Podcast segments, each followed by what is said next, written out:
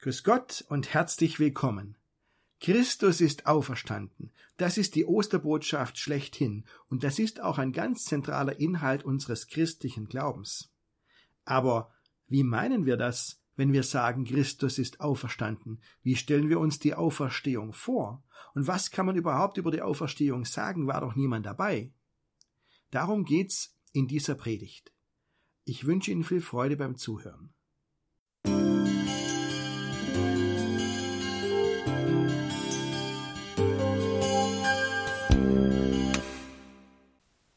Wir sind in der nachösterlichen Zeit, liebe Gemeinde, also in der Zeit zwischen Ostern und Pfingsten. Da geht es inhaltlich immer noch um das Thema Auferstehung. Und so will ich auch das heute zum Thema machen. Die Auferstehung ist etwas ganz Zentrales in unserem christlichen Glauben. Der Apostel Paulus hat mal geschrieben, wenn Jesus nicht auferstanden ist, dann ist unser ganzer Glaube sinnlos. Und deswegen finden Sie auch in jeder Kirche Auferstehungszeichen oder Osterbilder. Also zum Beispiel hier in unserer Kirche in Hildritzhausen. Wenn Sie schon auf die Kirche zukommen, normalerweise sehen Sie es nicht, weil die Tür offen ist, aber wenn die Tür zu ist, dann sehen Sie auf der Tür so ein Halbrelief, ähm, das zeigt Jesus, wie er gerade aufersteht, steht noch mit einem Bein praktisch fast im Grab, hat das Siegeszeichen, die Siegesfahne in der Hand, ich bin auferstanden. Oder in Rohrau, wenn Sie in Rohrau in der Kirche sitzen, dann sehen Sie das Fensterbild von der Auferstehung. Da sitzt der Engel am leeren Grab, der den Frauen gesagt hat, Jesus ist auferstanden, er ist nicht mehr hier. Und ähm, auf der rechten Seite sehen Sie, wie das, wie das Leintuch, in das der tote Jesus gewickelt war, dann praktisch schon ein bisschen wegflattert, so als Anzeichen dafür, dass der lebensspendende Geist Gottes hier am Werk ist. Und in Rora gibt es auch noch ein Ostertuch. Das ähm, zeigt ein Korn und nimmt diesen biblischen Gedanken auf, dieses Bild vom Korn, das, das in die Erde sinkt und stirbt und dann entsteht daraus neues Leben, ein Bild für die Auferstehung. In jeder Kirche finden Sie etwas, weil das Thema Auferstehung so zentral ist in unserem christlichen Glauben. Aber so wichtig das ist, so unterschiedlich ist das, was die Leute über die Auferstehung Jesu denken und dann in Folge auch über das Leben nach dem Tod. Also ich weiß schon, die Kritiker sagen, Auferstehung gibt es gar nicht, Jesus ist gar nicht auferstanden. Der war vielleicht scheintot und ist danach wieder lebendig geworden und hat dann noch eine Weile gelebt, bis er dann richtig gestorben ist. Oder sie sagen, ja, die Jünger haben die Leiche von Jesus geklaut, ist übrigens ein uralter Vorwurf. Oder sie sagen, Auferstehung, das ist eine reine Erfindung. Die Jünger haben das erfunden. Das Grab war gar nicht leer. Sie können sich vorstellen, dass ich da anderer Meinung bin. Wenn ich allein schon diese Liste höre der Menschen, die Paulus mal aufzählt, und die ist ja noch lange nicht vollständig, die den, dem Auferstandenen begegnet sind, das kann man nicht so einfach wegdiskutieren. Aber da will ich heute gar nicht so in die Tiefe gehen, was diese grundsätzliche Kritik an der Auferstehung anbetrifft. Ich habe heute ein anderes Thema. Ich will heute fragen, was denken denn diejenigen, die die Auferstehung für wahr halten? Die sagen, ja, Jesus ist auferstanden. So, und wie reden die jetzt von dem Leben nach dem Tod zum Beispiel? Die einen sagen, ewiges Leben heißt, wir werden in den Gedanken und in den Erinnerungen der Menschen, die um uns trauern und uns lieb gehabt haben, weiterleben. Und solange ich an jemand denke, der gestorben ist, solange lebt er weiter. Andere sagen, Auferstehung heißt, wir leben in den Genen unserer Nachfahren weiter. Und wieder andere sagen, wer gestorben ist, wird zu einem Engel oder wird zu einem Geist oder wird zu einem der Sterne am Himmel. Wenn wir nachts oben den Himmel anschauen, dann können wir sehen, das ist der Stern von Opa zum Beispiel. Und wenn wir danach fragen, und wie verstehen Sie dann die Auferstehung von Jesus? Dann sagen manche, Jesus ist in die Herzen der Gläubigen hinein auferstanden. Man muss das nicht wörtlich nehmen, man kann das übertragen sehen mit der Auferstehung. Oder sie sagen, ja, die Seele Jesu ist wieder lebendig geworden, nicht der Leib. Oder sie sagen, überleg doch mal, jeder Neuanfang, den es gibt im Leben, ist doch eine Auferstehung. Ja, würde ich auch sagen. Aber ich glaube, es gibt mehr als das. Also, was passt jetzt zur Auferstehung von Jesus und was passt eher weniger dazu? Und was ändert das überhaupt an unserem Alltag, wenn wir als Christen leben? Lassen Sie mich zuerst fragen, wie ist Jesus denn auferstanden? Ha, freche Frage. War ja niemand dabei bei der Auferstehung. Und nirgendwo in der Bibel wird also genau beschrieben, dieser Vorgang, wie Jesus auferstanden ist. Wer jetzt auf Special Effects hofft, der wird enttäuscht. Kein Lichtblitz oder sowas. Davon steht gar nichts in der Bibel. Aber es stimmt nicht, dass man gar nichts über die Auferstehung sagen kann. Wenn man die Texte in der Bibel genau liest, dann findet man darüber schon einiges an Details. Also was kann man denn sagen? Man kann sagen, ich kann sagen, dass Jesus leiblich auferstanden ist. Das Grab war tatsächlich leer. Das leere Grab, dieses einzelne leere Grab eines Menschen hat die Jüngerinnen und Jünger total durcheinander gebracht. Da hatten die in ihrer religiösen Vorstellungswelt, in ihrer Glaubenswelt gar keine Vorbilder dafür. Sowas gab's nicht. Normalerweise heißt es ja in der Bibel immer über Jesus und damit wurde erfüllt, was geschrieben steht bei den Propheten sowieso, aber beim leeren Grab gibt's das nicht. Das, das hatten die wirklich nicht auf dem Schirm. Das war für die so absurd, dass ein einzelner Mensch aufersteht. Das denkt man sich nicht aus. Also wenn man sich schon eine Story ausdenkt, dann denkt man sich doch was aus, was halbwegs plausibel klingt, wenn man was ganz Neues anfangen will. Sonst macht man sich selbst den Anfang fast unmöglich. Überlegen Sie mal. Also, wenn ein Ehemann nach Hause kommt, spät abends, klassische Szene, gell? dass er angeheitert ist, wäre noch untertrieben. Und dann fragt die Frau, wo bist du gewesen die letzten paar Stunden? Ich wusste gar nichts von dir. Du hast nicht auf Handy geantwortet, du hast keine Reaktion auf WhatsApp gezeigt. Ähm, auf meiner Tracking-App warst du auch nicht drauf. Was war los die letzten paar Stunden?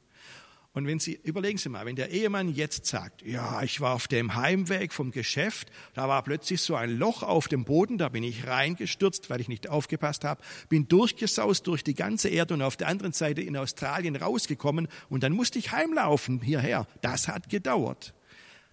Das kauft einem doch niemand ab. Warum? Weil wir naturwissenschaftlich denkende Menschen sind. Das wissen wir, dass das nicht geht. Aber wissen Sie, so war es für die Leute zur Zeit Jesu.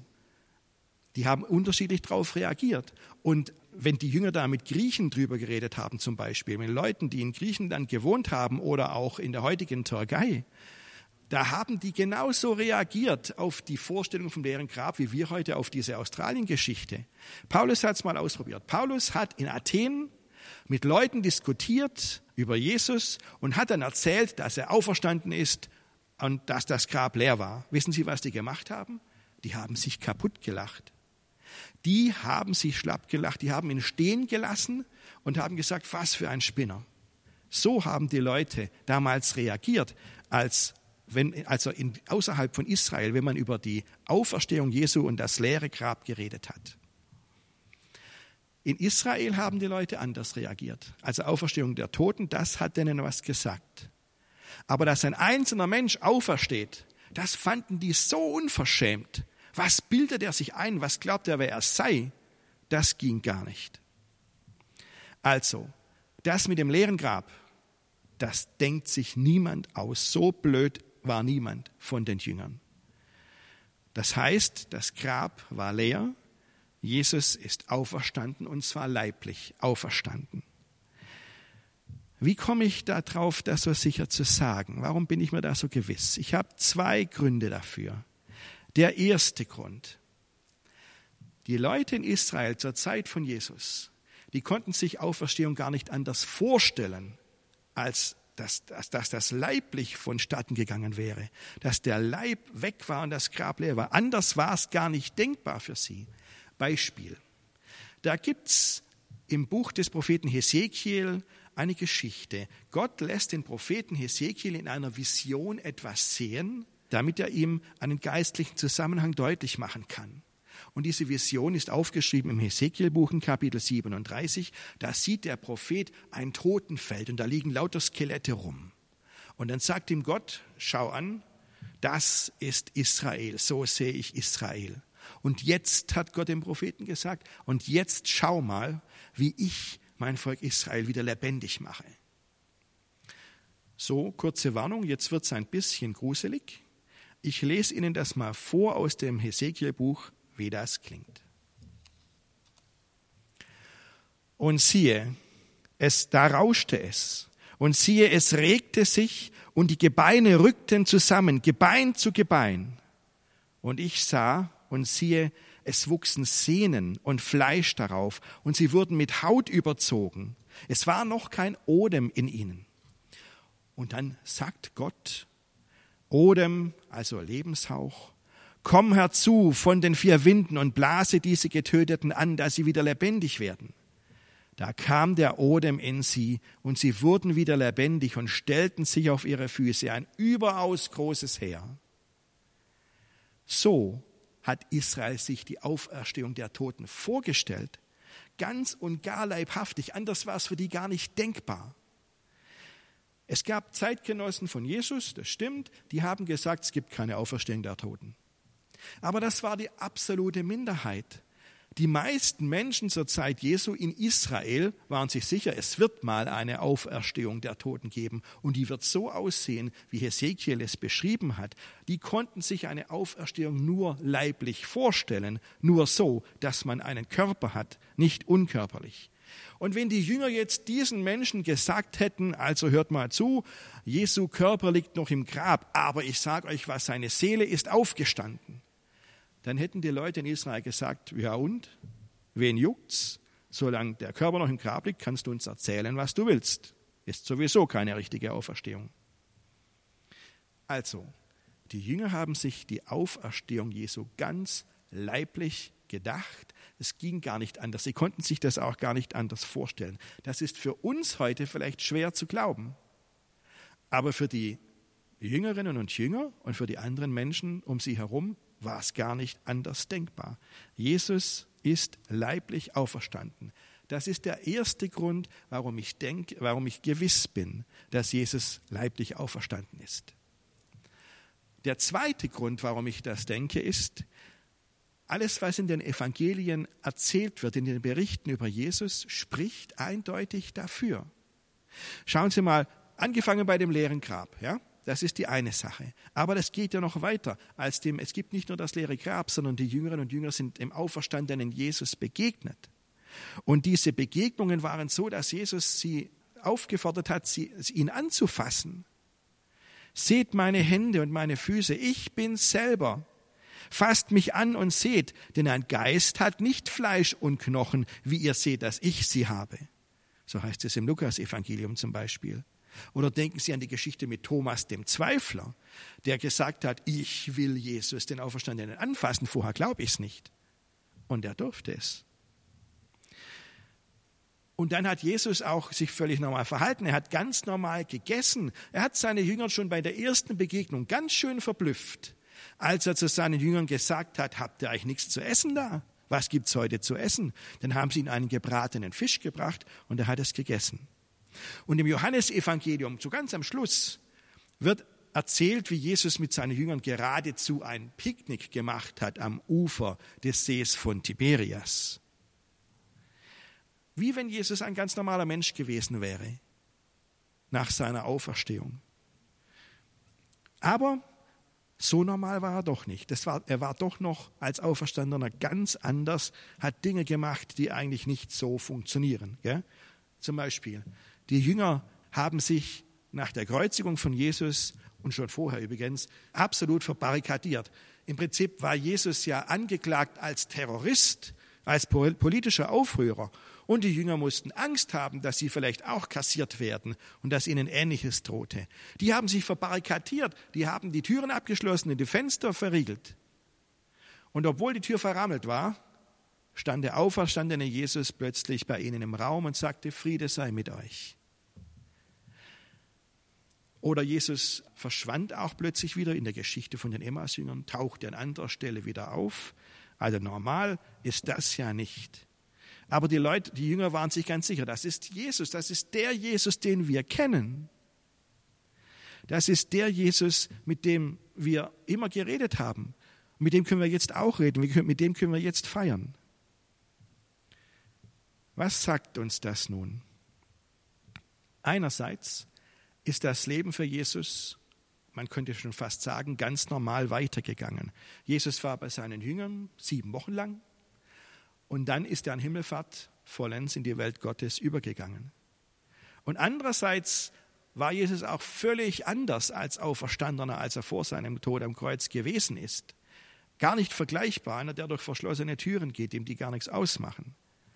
Er war also derselbe, ich sage mal das Stichwort Kontinuität, etwas, was weitergeht, die Fortsetzung dessen, was vor seinem Tod am Kreuz war. Und er war völlig anders. Oder Fremdwort Diskontinuität, also ein Abbruch zwischen dem, was vor der Kreuzigung war und dem, was dann als Auferstandener war. Ich sage es mal so, Jesus ist leiblich auferstanden. Das Grab war wirklich leer. Er war derselbe noch wie vor dem Tod und doch war er völlig anders, eine Neuschaffung, eine neue Kreatur. Okay, aber jetzt zur zweiten Frage. Was trägt das nun aus? Und, und gibt es irgendwas, was in unserem Alltag dann anders wäre?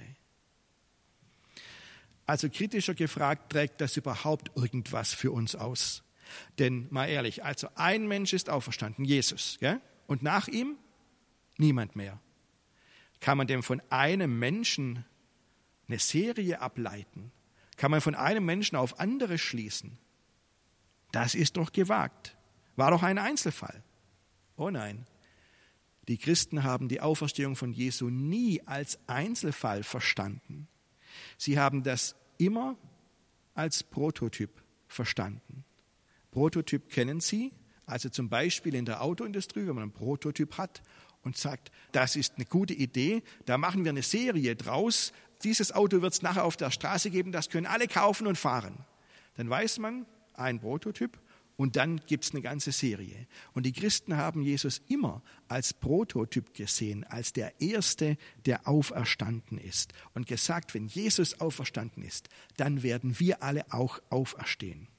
Der Apostel Paulus hat mal geschrieben, hoffen wir allein in diesem Leben auf Christus, so sind wir die elendesten von allen Menschen. Ohne Auferstehung keine Hoffnung. Wenn aber Christus auferstanden ist, dann werden auch wir auferstanden, auferstehen. Okay, bei uns noch mal ein bisschen anders. Wir sind anders als Christus. Jesus ist in diese Welt hinein auferstanden, war sieben Wochen bei seinen Jüngern, bevor er dann vollends in die Welt Gottes übergegangen ist. Also darin ist Christus einzigartig. Das gab es nur bei ihm, das wird es auch nicht mehr geben. Denn wir werden, wenn wir, auf, wir werden, wenn wir auferstehen, direkt in Gottes Welt hinein auferstehen. Christus ist der Prototyp, kein Einzelfall, sondern der erste von uns allen. Das heißt doch, es gibt für uns Hoffnung an den Gräbern. Hoffnung auf ein Leben nach dem Sterben, und zwar richtige Hoffnung, nicht irgendwie ausgedacht.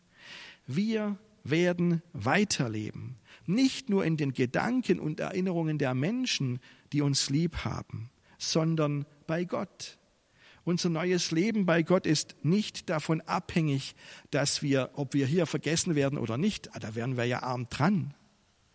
Und unsere Auferstehung ist nicht nur ein Herzenswunsch, also in die Herzen der anderen Menschen hinein, die uns lieben, also etwas, was wir uns ganz arg wünschen, aber dann doch eher aus Verzweiflung, denn aus begründeter Hoffnung. Nein, wir werden wirklich auferstehen und wir werden leiblich auferstehen und wir werden leben.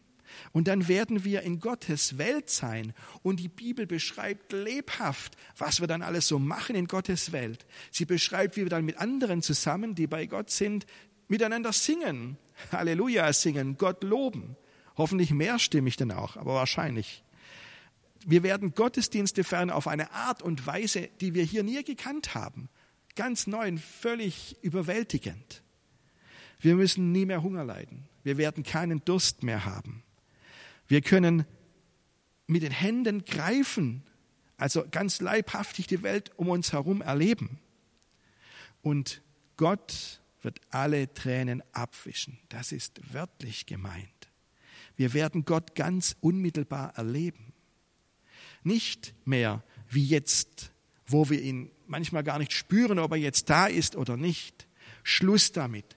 Schluss mit den Zweifeln. Schluss mit dem Kleinglauben. Schluss mit dem Unglauben. Ende. Erledigt. Wir werden immer noch dieselben sein. Unsere Identität wird immer noch gleich sein. Unser Ich hat auch nach dem Sterben eine Zukunft. Wir werden uns wiedererkennen auf der anderen Seite, werden Leute wieder treffen, die wir hier vermissen. Und doch wird Gott uns völlig neu schaffen, auf eine ganz neue Art und Weise, mit der gleichen Identität wie jetzt, aber geheilt von allen Gebrechen, geheilt von dem, von dem Schmerz aller unserer Wunden, versöhnt mit allen verpassten Chancen, mit unserem ungelebten Leben, versöhnt mit dem Schmerz, der uns hier zugefügt wurde. Woher ich das weiß? Das weiß ich von Jesus. Sie kennen doch diese Begebenheit mit Thomas dem Zweifler. Der war nicht dabei, als der auferstandene Jesus den Jüngern erschienen ist. Und dann sagte er, ich will Jesus anfassen. Und dann beim nächsten Mal, ähm, kurz darauf, stand Jesus da und sagte zu Thomas, okay, hier bin ich, fass mich an. Leg mal deine Hand in meine Seitenwunde. So wollte es doch ähm, der Thomas. Der wollte die Wunden an den Händen von Jesus sehen. Wunden am Leib des Auferstandenen. Also ich sage Ihnen mal was. Wenn ich eine Wunde habe, ja, ich werde zu niemandem auf der Welt sagen, leg doch deine Finger da rein. Oh nein, ganz im Gegenteil. Ich werde zu allen sagen, Vorsicht, weg hier, nicht anfassen, das tut nämlich weh. Aber bei Jesus war es anders. Dem tat das nicht weh. Er hatte immer noch die Wunden. Seine Leidensgeschichte gehört zu seiner Identität. Aber es tut nicht mehr weh. Auch nicht, wenn der Thomas seine Hand da drauf legt.